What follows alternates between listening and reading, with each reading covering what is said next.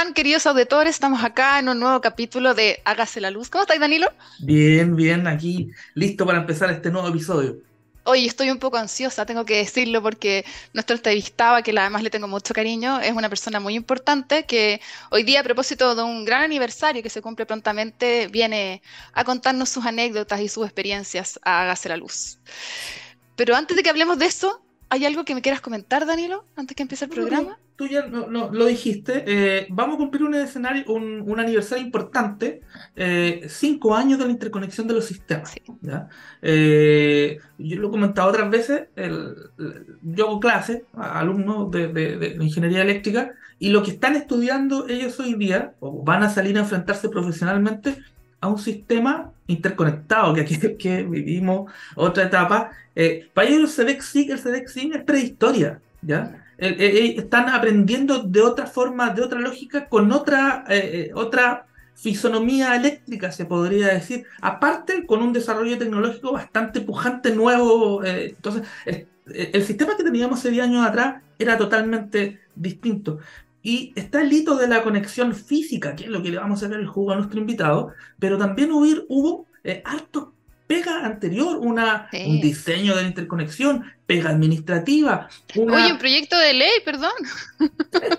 una interconexión económica de dos entes que hacían las cosas de manera distinta y tuvieron que aunar criterios y sacar sus mejores y sus buenas prácticas para hacer un organismo que hoy día funciona, hay que decirlo, funciona bien. ¿ya? Obviamente todo lo podemos mejorar, pero se hizo cargo de eh, historia o de una de dos mochilas que supo amalgamarla y barajarla de manera adecuada para qué para que nuestro sistema siga siendo seguro robusto y eh, sostenible de aquí a, de cara al futuro Oye, eh, sin más, yo creo que debes dejarnos con una canción para que ya eh, después de ello escuchemos a Ricardo Pacheco, nuestro entrevistado el día de hoy. ¿Qué vamos a escuchar hoy día, Danilo? Hoy vamos a ir con rock nacional hoy día. un ah. grupo que a mí me encanta, lo estoy aprendiendo a, a conocer hace poco. Es Catoni y la canción se llama Lobo. Se la recomiendo, así que búsquela en Spotify. Hay un grupazo, eh, agrupación nacional. Así que nos vemos en un par de minutos con don Ricardo Pacheco.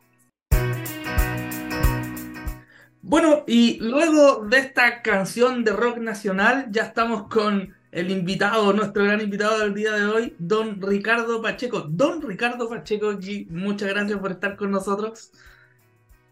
Danilo, un gusto. Eh, Verónica, un placer estar con ustedes. Gracias por la invitación. Sinceramente le agradezco mucho y espero que eh, en algo pueda ser, serles útil. O sea, yo creo que más que eso, Ricardo, bienvenido nuevamente aquí a nuestro programa Hágase la Luz. Mira, yo tengo Para aquellos que... un segundo, tengo que confesar algo. Eh, cuando nosotros estábamos hablando, cuando partimos este programa con José Carrasco, y también un conocido de, don Ricardo, en, esta lista como... Claro, en la lista como de los próceres que queríamos eh, entrevistar, estaba don Ricardo Pacheco al principio y ahora ya lo logramos, así que lo tenemos con nosotros. Excelente, además para un, gran aniversario, que de eso es lo que vamos a conversar, ¿cierto? Así es. Pero para aquellos que no conocen a Ricardo, les quiero dar un breve resumen de quién es. Él es ingeniero de ejecución en electricidad en la Universidad de la Frontera. Desde el año 85 se desempeñó en Endesa, en el área de control y de operación, para luego tomar funciones en el despacho de la empresa, siendo además jefe del Centro de Operación Zonal en Cerro Navia y responsable de la operación entre Ancoa hasta Los Vilos. En el año 1999 ingresó al CEDEXIC como jefe del Centro de Despacho y Control de dicha institución y luego con la interconexión del CEDEXIC y del CEDEXIN es nombrado subgerente de la operación en tiempo real del coordinador. Hoy día es asesor en materias energéticas. Bienvenido nuevamente, Ricardo. Muy amable, gracias. Gracias por el resumen, ¿eh? yo creo que... Lo intenté. Lo intenté. Intentamos acortarlo, pero era extenso. Hay, hay, harta historia ahí atrás y probablemente algo se nos, se nos haya pasado. Eh, y, pero queríamos aprovechar el tiempo, eh, Ricardo, y queríamos entrar en el año 1998, principio de 1999, se crean los CEDEX, tanto el CEDEX-SIC y el CEDEX-SIN, y eh, esta organización, o tú partes con esta organización. Y el, sistema que conocemos hoy día, antes se peloteaba, se podría decir, la operación entre tres empresas, tres meses le tocaba una, tres meses le tocaba otra, y así sucesivamente, pero el sistema como lo conocemos hoy parte eh, básicamente el año 1999 en cuanto a, la operación. Em, y ahí, eh, de repente, esta, eh, este arte que vamos a, descubrir en, esta, en esta conversación eh, es bastante complejo y, lo primero es un poco si nos puede acercar a qué significa operar un sistema eléctrico, porque claro, uno puede pensar, no sé, yo me subo al auto, puedo manejarlo, pero manejar un sistema eléctrico debe ser una cosa muy, muy contra distinta. Sí, ya lo creo, tiene sus bemoles pero para hacerlo simple, la, función que cumplía el despacho, primero como SEDEC, después el coordinador eléctrico, eh, es muy similar y, podríamos decirlo de esta manera a un director de orquesta, en la cual eh, el coordinador, ¿no es cierto?, es el director y los músicos son los coordinados. Por lo tanto, la idea de todo esto es que cada uno esté sintonizado de acuerdo a, las pautas que le ha dado el director y, vaya ingresando cuando le corresponde ingresar. Igual que una, igual que una en una sinfónica. Es la única diferencia que aquí es un mercado eléctrico en la cual tanto el SEDEXIC o el SEDEXIN y posteriormente el Coordinador Eléctrico Nacional tienen que velar, que es la parte fundamental en estos minutos, por la seguridad del sistema eléctrico y eh, obviamente por eh, operar a mínimo costo, que son las dos partes esenciales dentro del despacho. Eh, para llevar a cabo todo ese proceso, eh, obviamente se tiene que ceñir por lo que es la norma técnica, cumplir todo lo que está escrito, mantener todos estos parámetros que ya son gigantes dentro de estas normas establecidos, tanto para casos normales de la operación como casos preemergencia y posteriormente emergencia o blackout, ya prácticamente que ojalá no ocurra y que llevamos muchos años que eso no ha ocurrido después de que cada día se han ido mejorando las normas eh, y hace que las exigencias sean aún mayores.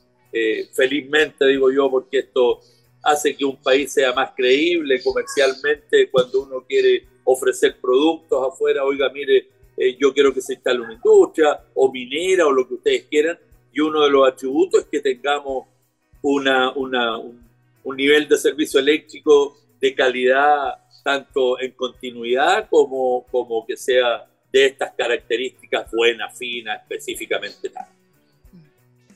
Una pregunta súper anecdótica y yo me imagino que no debe haber sido una experiencia, eh, o sea, una experiencia laboral intensa, pero así a, grosso o a abuelo pájaro, eh, ¿cuántos blackouts te tocaron? Así, uff. Particularmente, primero como despachador, me tocó propiamente tal levantarlo, en ese minuto era casi solo, eh, tres o cuatro blackouts, después eh, eh, como CDEX deben ser unos seis más o siete, incluido el terremoto, ¿no es cierto? Que fue una cosa dantesca y que hubo que hacer cosas que ya ni siquiera estaban en la norma técnica, había que dar suministro eléctrico. Ah, felizmente todos colaboraban, ¿no es cierto? Chancelec, es absolutamente mucha gente detrás, como, tal como te decía, todo para un bien común. O sea, el bien común era dar suministro eléctrico a la población en las peores circunstancias que podíamos tener, que ya es un blackout. Más aún, un blackout y, producto de un terremoto. O sea, ya no podía ser más, más dantesco eso. O sea, todo lo que me, nos imagine o te imagines ya eh, nos ha tocado o me tocó vivirlo. Eh, desde cuando la norma técnica no había una norma técnica propiamente tal, ¿no es cierto? Si la norma técnica se crea después, y en la cual como despachador eh, fui el primero que, que, se atrevió a votar consumo en un minuto determinado que el sistema eléctrico estaba eh, oscilando. Eh, no había norma técnica y de ahí la norma técnica o se escribió algo en la Comisión Nacional para que la gente del despacho eh, tuviera atribuciones para llevar a cabo un proceso de desprendimiento de carga. Eh, pero fue un, momento muy difícil en el cual eh, fueron largos interrogatorios y estudios de que uno lo había hecho bien. O sea, el tema no es mejor, el tema es, es complicado. No digo que haya cambiado eso, sigue igual. O sea, frente a algo, alguna decisión que tú debas tomar, el despachador deba tomar, el jefe del despacho, siempre va a ser investigado, ya creo, ya, ya, ya me imagino, la última eh, alternativa que tú tienes en un sistema eléctrico. Oye, Ricardo, no sé si era más fácil eh, en eso entonces, en esos primeros años que tú nos estás comentando, a lo que es obviamente, operar un sistema eléctrico, además interconectado como es el que tenemos nosotros en nuestro país. Pero cuéntanos cómo ha sido eh, la evolución en la operación del sistema y cuáles crees tú que son los desafíos que nos tienen que preocupar en el mediano y en el largo plazo. Mira, súper bueno, Verónica, lo que me estás preguntando. Yo creo que eh, en todo minuto han, había, han habido complejidades grandes. Quizás me voy a ir un poco para atrás, antes del año 99, cuando fui despachador, eh, el sistema eléctrico se operaba eh, estrechísimo. No habían criterios de seguridad N-1, no había eh, ni reserva en giro, se manejaban, imagínate ahora tú tienes una reserva en giro para la máquina más grande que está en estos minutos en servicio, en ese minuto en la reserva en giro eran 5, 7 o 10 megawatts. había época de sequía para pasar la punta, había que reducir los voltajes en todo el sistema de transmisión. O sea, nosotros le llamábamos el salario el miedo, porque eh, sentarse ahí era, era eh, sentarse a, racionar, sentarse a un montón de cosas que, que, felizmente, te digo, hay una norma que ya no permite ninguna de esas cosas, pero obviamente te van exigiendo en la actualidad eh, otros parámetros y otras cosas, y que el equipamiento felizmente está adaptado para eso. O sea, la persona que se siente está más empoderada, puede eh, estudiar, analizar los fenómenos que a futuro podrían ocurrirle, eh, eh, que cada día son mayores, o sea, las complejidades son, son por el lado técnico, son complejas, por decirlo, aunque valga la redundancia, pero, pero se va complicando el tema, sí. Pero en cada minuto tú vas a tener esas condiciones diferentes. por decirlo así, un piloto de la, de la Segunda Guerra Mundial era un avión más básico que el actual, pero igual tenía que enfrentarse a la guerra, igual tenía que disparar, igual tenía que bombardear. Claro, ahora lo ayudan, tiene misiles, pero igual va a la guerra y, e igual está en riesgo su vida en la misma cosa. ¿Ya?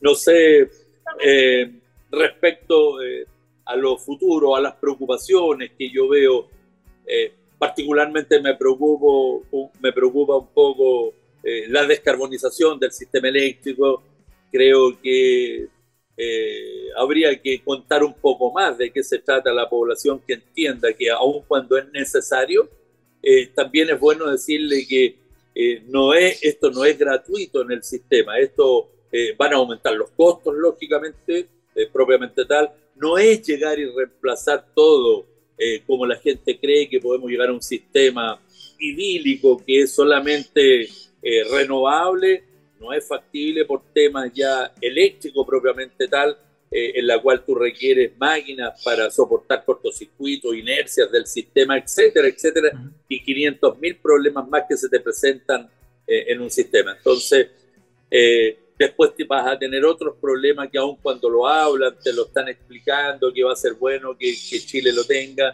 eh, ¿Y qué es el net billing? El net billing es muy bonito cuando uno lo escucha, pero la primera pregunta que nos debemos hacer, ¿estamos preparados como país? Eh, particularmente lo veo complejo. O sea, eh, nuestras redes eléctricas hace mucho tiempo están estrechas y, y, el net billing no es que funcione las 24 horas del día. Entonces, en algún minuto determinado tú vas a aliviar las horas o vas a aliviar las redes de transmisión eh, pero posteriormente los flujos se van a dar vuelta y esas redes van a estar disponibles para todas esas van a haber suficientes inversiones para cuando los flujos se den vuelta.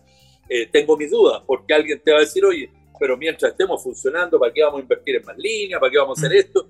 No, si en algún minuto, si yo tengo plantas solares, las plantas solares funcionan en un horario en la cual está el sol. Entonces el tema eh, hay que sacarle punta eh, y analizarlo muy fríamente y creo que aprovechando que hay un Ministerio de Energía, eh, hay un ente como el coordinador, eh, está la Comisión Nacional de Energía, ya deberían hacerse estudios tripartitos, estudios serios, estudios fuertes con la universidad, con los académicos y ver qué es lo que ya como país deberíamos tener. Yo creo que nos falta eso, o sea, no, en estos minutos nos va a llegar esto y no vamos a estar preparados, que es lo que a uno le asusta. ¿Ya? Yo, yo me acuerdo, el, creo que fue el Mundial del 2006, el Mundial de Fútbol, que hay un documental del sistema eléctrico alemán, que, que, que cómo se preparan para esos 90 minutos eh, de que no pase nada porque está todo el mundo o el planeta pendiente de ellos y se les corta la luz se va todo el espectáculo eh, a buena parte. Eh, quizás nos pasó con el eclipse, en que iba a haber una baja importante del recurso eh, solar y me acuerdo de que nos preparamos, o sea, yo estaba, no, no estaba en la comisión, pero me acuerdo que se preparó el, sistema en, cómo afrontar una disminución importante del, caudal solar y estar con las reservas necesarias e incluso antiguamente cuando partió esta famosa hora del planeta, en marzo, eh, cómo iba a reaccionar la, población. Eh, este dinamismo que tú dices, eh, ¿cómo, no, cómo, cómo, cómo, se prepara tanto quizá en infraestructura, en, herramientas que tiene la, la, dirección de operación, o sea, perdón, la gerencia de operación, pero también en el... En, como en las características del, del, del operador, porque hay que tener nervios de acero ahí en esa, en esas circunstancias. Sí, sí, ya lo creo. Eh, y es lo que te comentaba un poco. En estos minutos, felizmente, eh, el equipamiento con lo cual cuenta el despachador es un equipamiento que te permite una capacitación profunda con todos estos temas. O sea, ya son decisiones preparadas, o sea, él sabe lo que se va a enfrentar.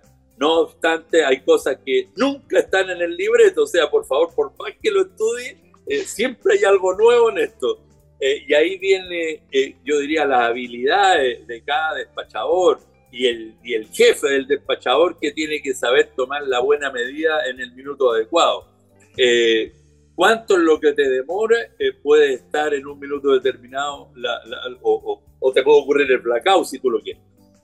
Tienes que tener un muy buen manejo respecto a, a, estos cambios de flujo. El ejemplo que tú diste fue muy bueno respecto al eclipse solar, en la cual los flujos en la zona, venían todos los flujos eh, de norte a sur, ¿no es cierto?, aprovechando todo este parque maravilloso que tenemos de las renovables solares, etcétera, transmitiendo esta gran cantidad de energía y de la noche a la mañana, eh, eh, a las 2, 3 de la tarde, esto empieza a bajar considerablemente producto del solar y llegamos a cero de potencia activa con el sol y los flujos cambiaron eh, considerablemente de sur a norte. Y hubo que meter máquinas térmicas de, por medio de esto, meter máquinas térmicas para explicarle a, la gente, es meter máquinas con petróleo, todas máquinas de partida rápida. No es que uno pueda decir, oiga, yo voy a meter esta otra alternativa, tengo una carbonera. No, estamos hablando de 24 horas.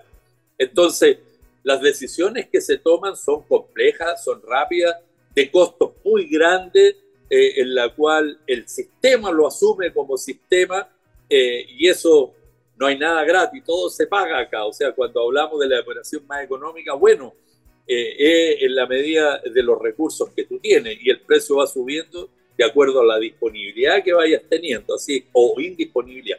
Por lo tanto, nuestro país o nuestro sistema eléctrico es bastante complejo, un sistema, podríamos decir, casi radial, que es desde Arica hasta la isla de Chiloé, no es como los sistemas europeos que están enmayados con todos los países, se permiten hasta en los horarios diferentes eh, transmitir energía de un punto a otro. Nosotros no tenemos esa gracia, o sea, sencillamente tenemos que batirnos con nuestros recursos, eh, al igual que nuestras carreteras, para que la gente lo entienda. Cuando todos salen de vacaciones, se copan las carreteras y todos queremos que nos liberen los peajes. Bueno, en la parte eléctrica sería maravilloso que fuera así, lamentablemente no hay como liberar eh, se nos producen los atochamientos eh, y el despachador tiene que tomar esas decisiones eh, y, y, es lo que se llama los costos desacoplados y empieza a trabajar con distintos nodos, con diferentes precios y, la cosa se va complicando en la medida que va pasando el tiempo. Sí, ya lo creo. pero no sé, voy yo con la pregunta, vas tú. No, ahí me, perdí un poco, ¿eh? no hay problema, no hay problema. A, Ricardo. Sí, no, es que estoy estoy súper eh, entretenida además escuchando a Ricardo. Pero uno de los principales motivos, Ricardo, por los cuales eh, nos honra tenerte acá en Hágase la Luz, es que prontamente, es decir, el 21 de noviembre, se cumple el aniversario de la interconexión de los dos sistemas, del SIC y del SINC, desde entonces. ¿No es cierto? Hoy el sistema interconectado, hoy el sistema eléctrico nacional. Nacional. La idea es que nos cuentes un poquito cómo te preparaste tú y tu equipo para ese gran evento. Em, si es posible, nos puedas contar alguna que otra anécdota que me imagino que sucedieron eh, referido a este proceso. Y, y, bueno, y te dejo el micrófono para que nos ilustres de cómo fue ese 21 de noviembre hace cinco años atrás. Y te agradezco, mira, eh, como evento eh, ha sido lo más importante que me ha ocurrido en mi vida. Vamos a partir, yo creo que al país entero. O sea, mm.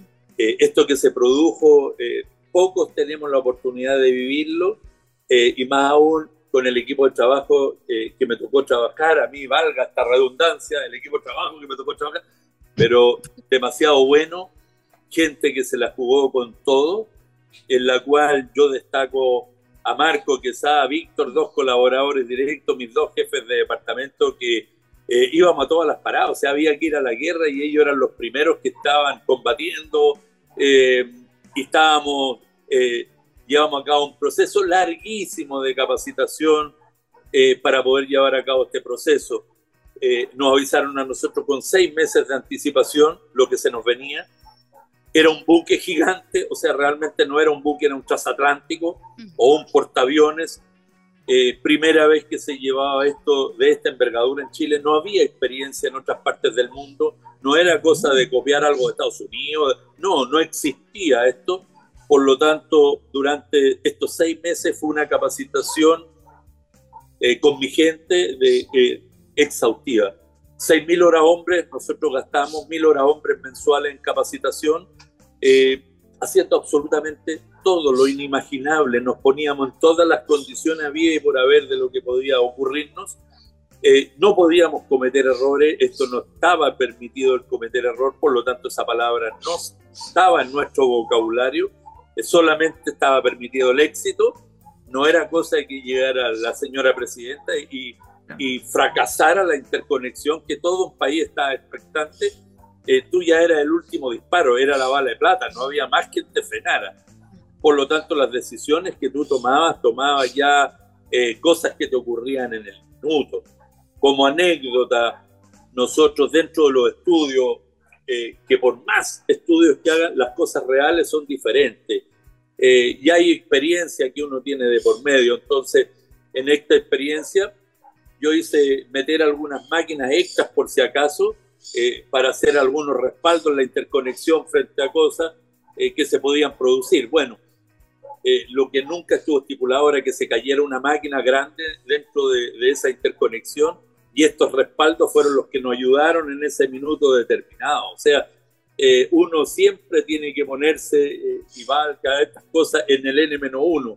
No mm. habían antecedentes, como digo. Lo único que existía era capacitarse, capacitarse, y eran mamotretos de libros que había que leer porque era tremendo lo que mandaba José Miguel Castellano, que leía, estudiaba uno de los ingenieros, eh, y yo, bueno, voy a hacer el reconocimiento a lo mejor por acá de nuestro jefe Ernesto, que era el, gerente de operaciones, con una capacidad asombrosa para leer todas esas cosas, para, para estar encima, dirigiendo, controlando, eh, no, realmente a mí me impresionaba, eh, era eh, estresante, o sea, todo, todos, toda el coordinador eléctrico funcionando para un mismo objetivo.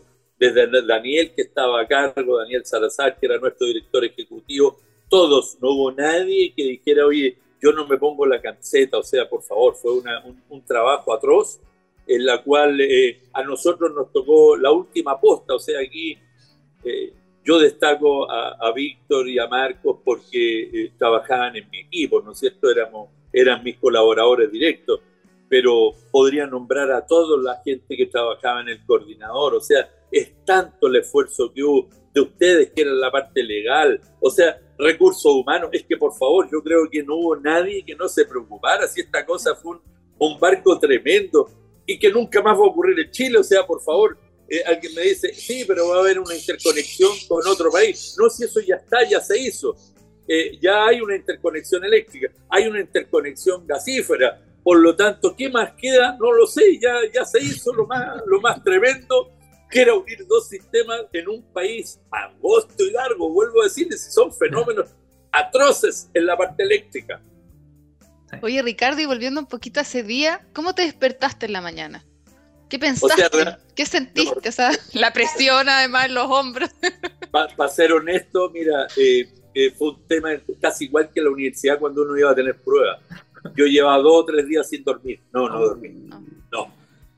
No, era atroz. Y Marco y Víctor andaban igual, andábamos los, tres muy tensos. O sea, esta cosa queríamos que llegara luego y que saliera luego la cosa y exitosa. O sea, fue tremendo, ¿no? Fue una cosa que uno eh, esperaba rápido, eh, eh, que llegara el minuto, se atrasaba por diversas razones. Mira, nos tenemos que correr unos días más.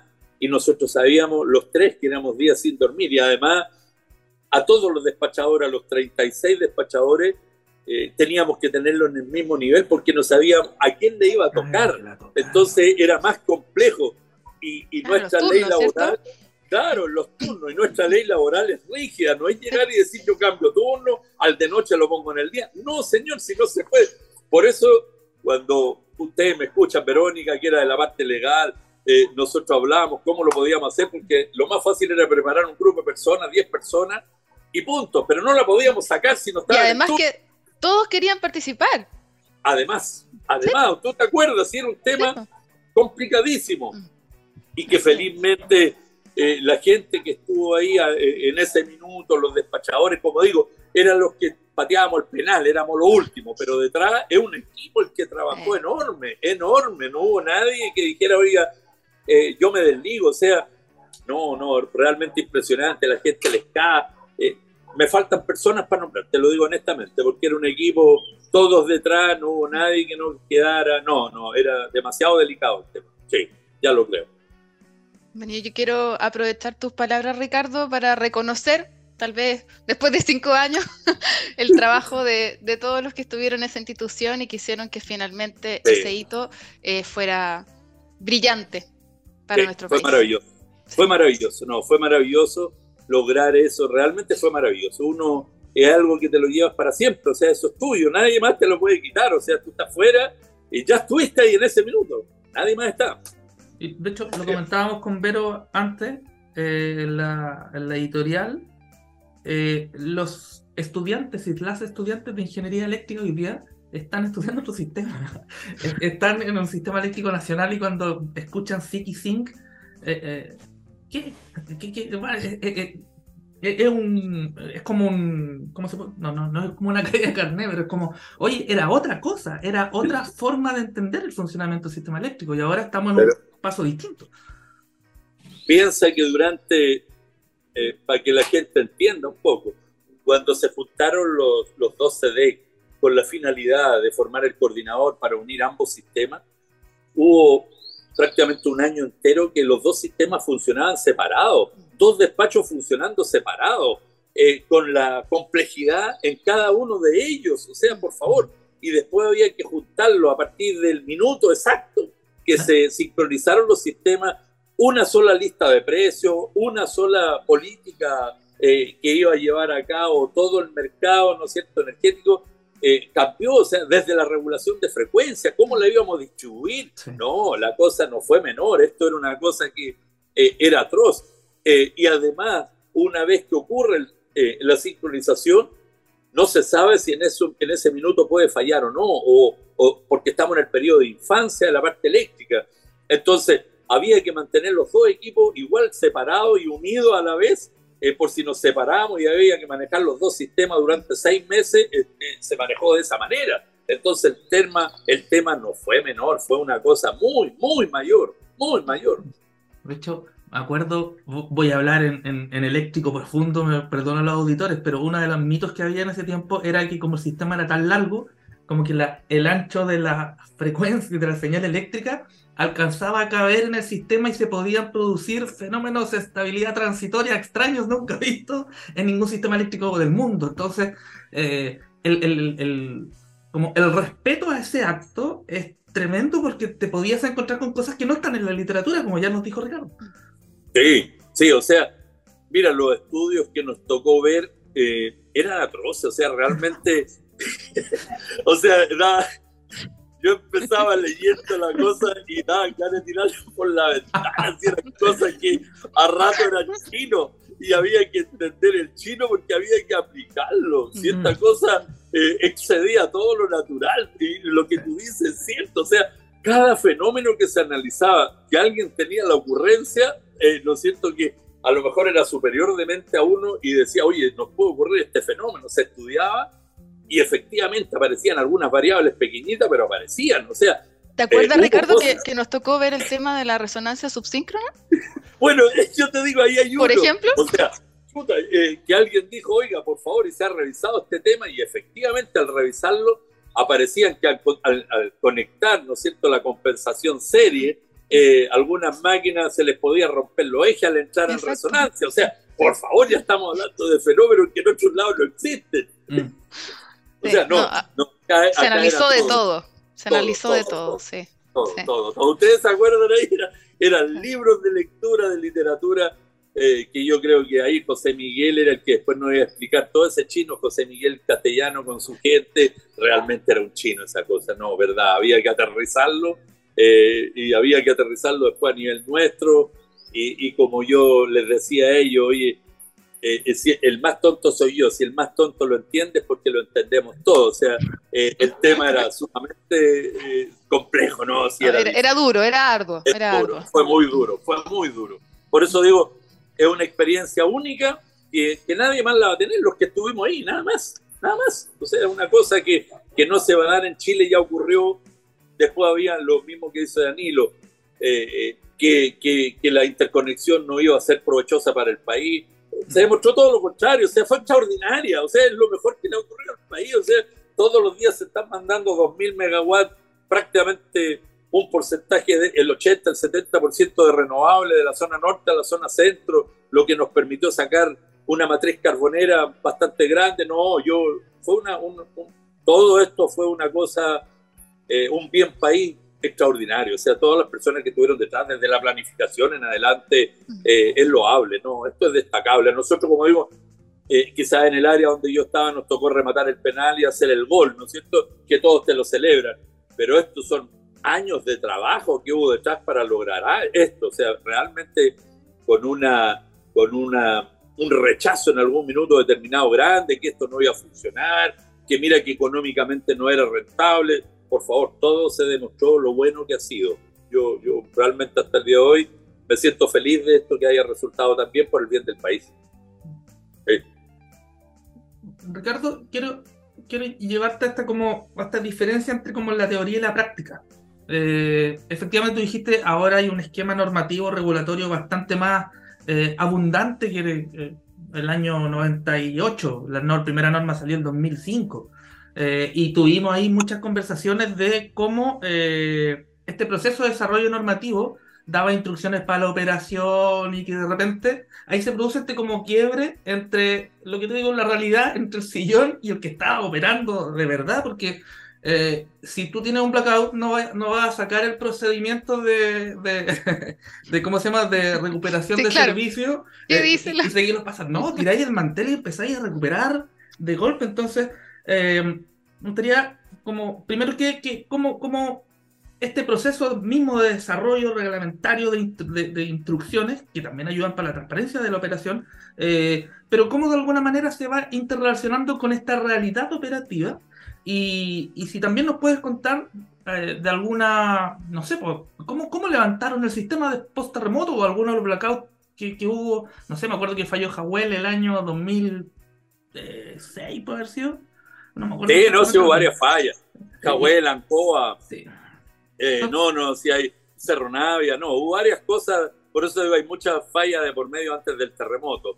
Eh, y lo que tú dices, dentro de, todo esto hay, para que la gente lo entienda, hay un, tema que se llama los planes de recuperación de servicios, en la cual tú analizas eh, al detalle ya todas las instalaciones que existen en el sistema eléctrico nacional, digamos, tal cual como está ahora, podría haber sido el SIN o el SIC, pero vamos a hablar de lo actual, que es lo que sigue vigente.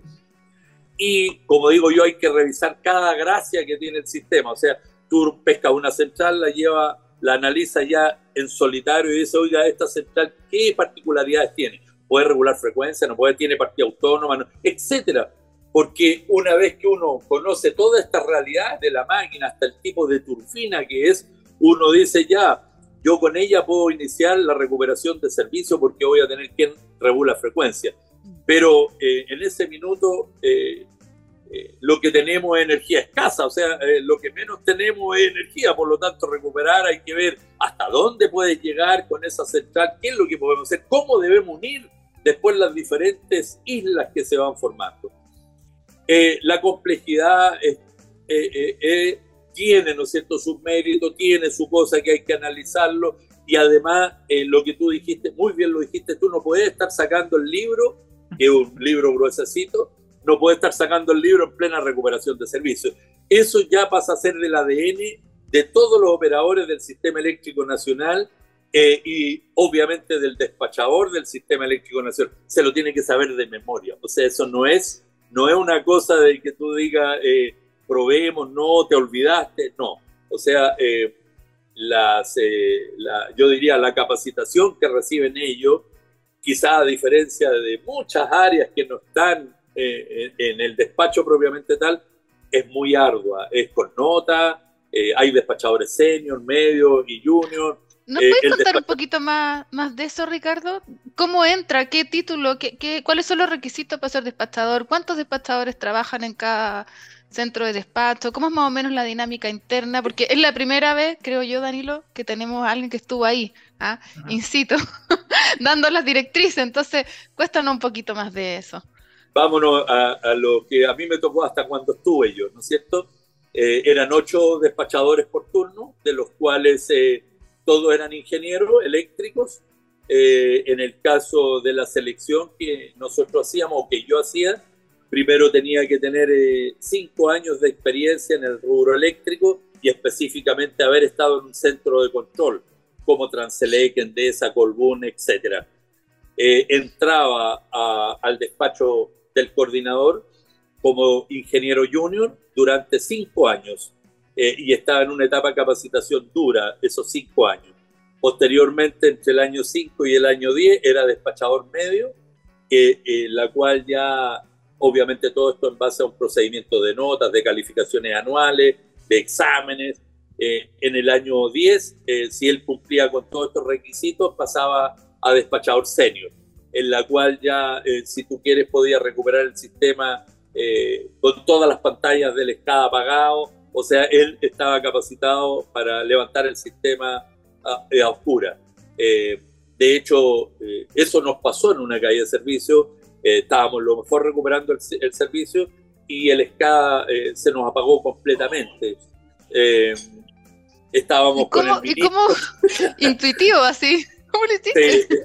estábamos con el ministro ahí viendo, estaba el subsecretario, estaba, el, estaba a cargo de la SEC, de la CNE, y eh, un poco preocupado me dijeron, Ricardo, pero ¿y aquí se acaba la recuperación? No, esto es, esta es una parte, ahora lo haremos a ciega, pues si eh, tú aprendes a hacerlo a ciega, es todo, es todo de una parte de una capacitación, y el sistema lo levantamos en los mismos tiempos que lo levantábamos con el SCA, eh, y obviamente eh, con el conocimiento de todo lo que te iba ocurriendo. Tú te lo sabías de memoria cada paso que tenías que dar. Eh, para el terremoto no ocurrió algo similar en algunas áreas, por lo tanto tú ibas levantando el sistema en la medida de lo posible, hay que decirlo, pero, pero no por eso en forma incorrecta, no, eh, se levanta y para eso están estas capacitaciones que son tan arduas. Es, un, es un largo entrenamiento, ¿ah? es un largo entrenamiento es especial. Eh, en ese minuto no sé cómo está ahora, por favor, yo desconozco ya la política que hay en el despacho, pero en mi época eh, era muy riguroso para, para buscar las mejores personas. O sea, y creo que las personas que estaban sentadas, eh, voy a hablar como SEDEXIN y SEDEXIN, eran los más capacitados de todo el sistema eléctrico, se elegían los mejores, eran personas que, que, estaban en todo. O sea, yo digo, siento el orgullo de, haber eh, comandado estos dos grupos de trabajo, me siento feliz, o sea, para mí eran personas eh, eh capos en su área, realmente da gusto cuando tú tienes eh, esa calidad, ese equipo humano, ¿no? Realmente impresionante, está bien impresionante. Y además eran, eran profesionales bien entregados a su trabajo y... Así es. Y muy buena onda por lo demás, porque a mí me tocó visitar ambos centros de despacho. Estuve en Teatino y estuve en Apoquindo y, siempre te recibían con una gran sonrisa y, muy contentos de que uno los fuera a ver, porque también hay que decirlo, ellos vivían un poquito aislados del, resto de la institución, ¿cierto? Así es, piensa que ellos, eh, hay una fiesta y no pueden participar de la fiesta. Está de cumpleaños su hijo, no pueden ir al cumpleaños de su hijo, están en el turno. O sea, 24 por 7 los 365 días del año. Es un tema especial, es un trato especial. En la medida que tú tienes gente tan capacidad, yo lo que decía, me permite dormir. O sea, tú estás tranquilo que la persona que está en la noche está haciendo lo correcto. Eh, por lo tanto, qué mayor felicidad que, el que está sentado en ese puesto es una persona que sabe, que entiende eh, y que va a dar la respuesta adecuada a todos los coordinados cuando le preguntan. Eh, y que lo que está haciendo, todos tienen la confianza de que lo hace bien, si este es un tema mayor o no menor, por decir. Sí. ¿Voy yo? ¿Me toca a mí? No sé. dale, dale, me dale. toca a mí, me toca a mí. Voy.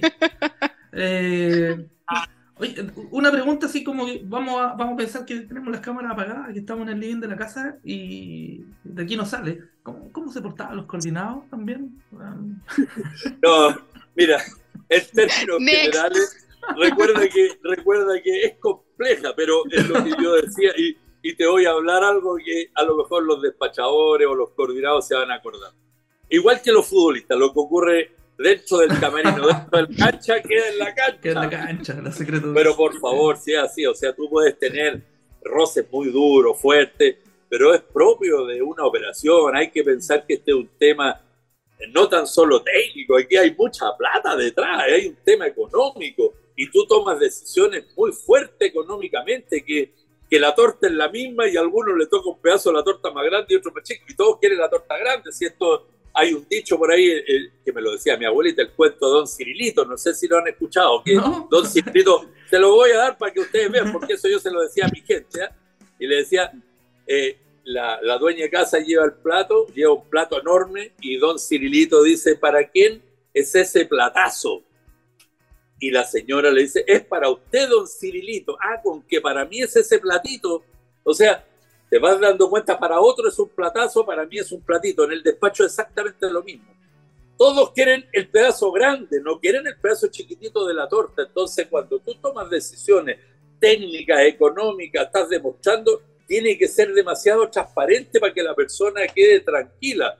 No obstante, siempre te están buscando. ¿Y, y por qué eh, eres tan estricto? Pero si perfectamente podríamos sacarle cinco más, cinco menos, darle un poquito más te vas dando cuenta y las normas felizmente están para cumplirlas. Y ahí es donde tú te tienes que posicionar. Y en la medida que tú logras ese cometido, logras el respeto de los coordinados y saben tu accionar desde un principio. El respeto te lo tienes que ganar acá. No es, no es donado ni por arte, por magia, no. Eh, ellos ya saben cómo tú actúas y sabes tu accionar y saben la determinación que tú vas a tomar eh, en, en determinado momento. ¿ya? pero, pero en general, como te digo, todo sucede eh, desde las caídas de servicio, ahí es complicado, piensa que, eh, que el generador lo primero que quiere es que le den el suministro a su cliente, ¿no es cierto?, a su regulado o al minero o lo que sea, y tú estás cortando el qué, que eso no lo permite, por eso hay un plan de recuperación de servicio que se establece cuáles son las cargas que vamos a dar, hay una norma técnica que establece eh, que se deben dar cargas críticas, hospitales, etcétera. Eso, qué bueno que esté normado, porque así ya tú logras eh, ese cometido de acuerdo a lo que está normado. Cuando partimos no había normado, pero se tomaban esas decisiones de la misma manera. Por lo tanto, eh, en un principio tú puedes tener algún roce, algún tema, pero una vez que está escrito, esto ya pasa a ser ley, ya no hay nada más que hacer. ¿No es cierto, Barito? Que era así la cosa, después se ponía dura. No, de ahí venía el, el problema de la interpretación, por Ricardo. Bueno, por eso están los abogados, si eso es lo bueno. Yo no era abogado, así que qué rico. Era medio bruto. Ay, ay, ay. Oiga, ¿y cómo llega alguien como Ricardo Pacheco al CEDEXIC? ¿Cómo, perdón? Cuéntame la historia. ¿Cómo llegó Ricardo Pacheco finalmente al CEDEXIC? Porque además estuviste a cargo de la operación cerca de, de 20 años, o sea, duró harto la filarmónica de Ricardo Pacheco. No sé, yo no sé cómo no lo aburrí antes, ¿eh? pero... es que tú eres tan chistoso, Ricardo. no sé cómo no lo... No, pero mira, fue bien especial porque eh, a la persona que, que, iban a, que pidieron que asumiera el cargo de jefe de despacho, que era Herbert González en ese minuto, que estaba llevando a cabo la función en Eh, no, no, ya estaba hasta acá, o sea, ya llevaba cuatro años en ese cargo y estaba loco. Eh, porque igual tenés que tener, de acuerdo a todo lo que tú has, contado un poco, eh, cuero chancho, como decimos por ahí. Cuero chancho, ¿no? Y, cuero, y después piensa que cuando partimos el año 99, cuando a mí me llamaron el año 99, ni siquiera teníamos una silla. O sea, había que comprar todo, no había nada. Y, y, y después la gente había que capacitarla todo. Entonces fue una etapa eh, en la cual eh, cuando a mí me llamaron, me dijeron, Ricardo, esto fue el día 10 de mayo del año 99, me dijeron, el día 4 de junio a las 0 horas tienes que estar funcionando.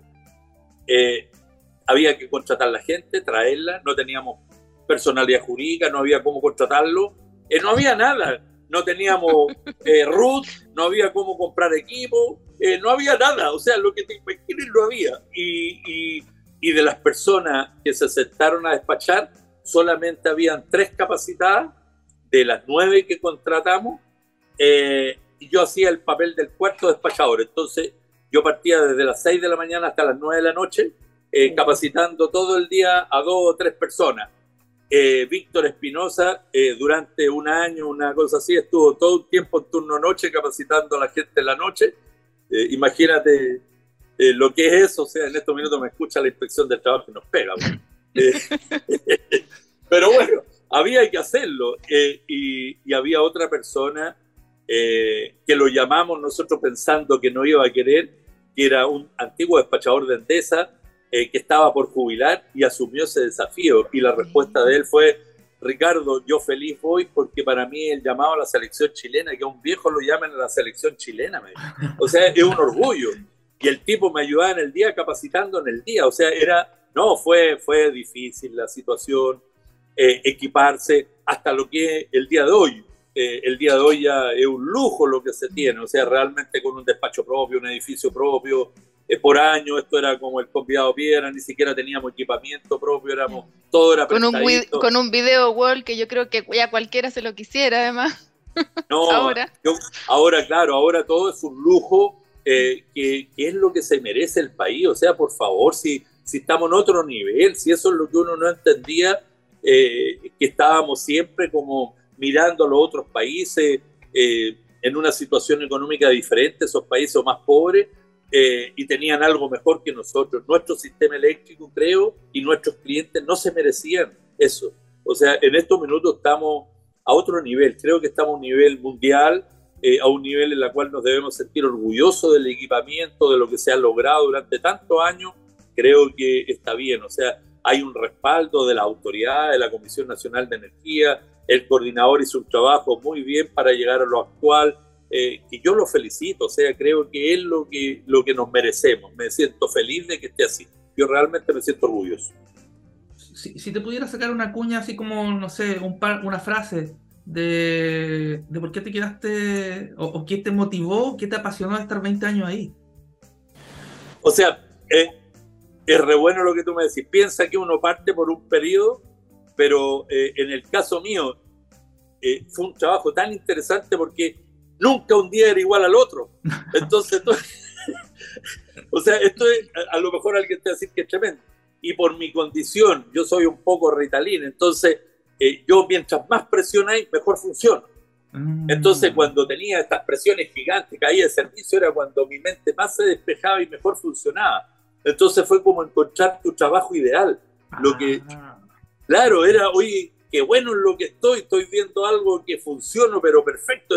Pocas personas tienen la oportunidad de encontrar algo ideal en la vida, que tú digas, oye, qué bueno en lo que estoy sentado y me pagan más encima, esto es como los futbolistas.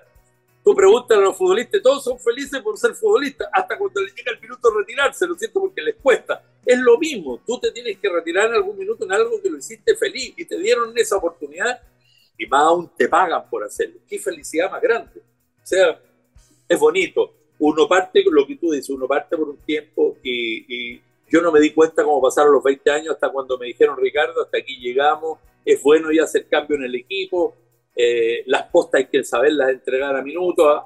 Eh, es parte de un tema en la vida, todos debemos saber o, o cuándo retirarse o cuándo te retiran, si esta cosa es así. Mm. Así nomás. Claro, pero te, Perdón, pero. no, no, dale, dale, dale. ya te jugaste dos mundiales, un par de Copas América, entonces te vas con hartas medallas. Pero, o sea, son 20 años. Ya, tú ya te, claro, ya te vas, ya tú sabes hasta dónde llegaste y entregaste la posta. O sea, es una parte importante de tu vida. Por eso, eh, el día que eh, a mí me tocó irme, yo me fui feliz. O sea, eh, qué raro lo que te digo, pero yo estaba muy contento. O sea, no, y, además, Qué ah. mejor cierre que con la interconexión, además. Pero Ricardo, no? Yo, mira, fui a agradecerle a todos, a los que me conocen, de abrazos, me despedí. Eh, mm. fue eh, mi casa por muchos años. No, no, realmente agradecido de lo que me dio Dios, lo que me dio el trabajo, mi vida, mi familia. Me fui feliz. No, no, nada más. Tengo agradecimientos para todos. Nada más. Oye, Ricardo, ha pasado el programa así, volando. Demasiado entretenido. O sea, de verdad que quiero que vengas de nuevo. Pero más que no lo he Pero más que no lo he Llegó el minuto en que te invitamos junto a Danilo a que hagas la luz. Que este es el minuto de confianza que le entregamos a nuestros entrevistados para que nos dejen un último mensaje. Algo que quedó pendiente o lo que sea. Da lo mismo. Ricardo, tienes el micrófono. Mira, eh, yo quiero darle un recado a todos los colegas de la operación. Eh, estuve ahí toda mi vida, entonces no podría no más que darle un gran abrazo a todos ellos. Eh, el sacrificio que hacen en estos minutos es gigante, en la cual están detrás en un trabajo muy oculto que la gente en el país no lo conoce eh, y que quizás se debería promocionar un poco más, tanto en las universidades como en otros lados. Eh, y, y, me tocó ver en algunos otros países que se crea inclusive un área específica en la área de ingeniería para ver estos temas. Eh, acá no está. Eh, pero mi agradecimiento a toda la operación, mi agradecimiento y mi saludo a todos ellos, a los despachadores del coordinador, a todas las jefaturas del coordinador, eh, muy agradecido, y a todos los coordinados que me tocó estar con ellos durante 20 años de mi vida. No, agradecerles a todos.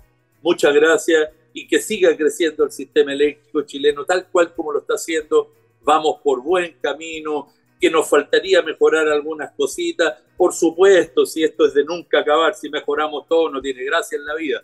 La gracia es que sigamos avanzando, pero creo que vamos muy bien encaminados.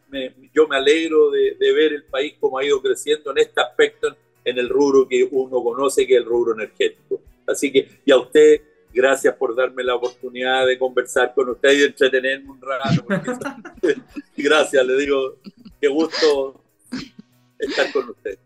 No, muchas gracias a ti, Ricardo. Bienvenido, además, cuando tú quieras, las puertas abiertas de Hágase la Luz, así que, por favor, no, tienes más que escribirnos para venir a conversar con nosotros. No, se pasaron, muchas gracias, se pasaron. Muy amable. Y nuestra... Te dejamos, después de este minuto de, confianza, es que nos dejes esta tarde con una canción para, para poder eh, ya cerrar este, este capítulo con buena música. Ahí, ah, ¿qué, con qué nos va a deleitar en esta oportunidad? ¿Qué canción elegiste? Oye, a mí me gusta We Are the Champion, me, me identifica porque uno debe estar siempre en la cima y ser campeón.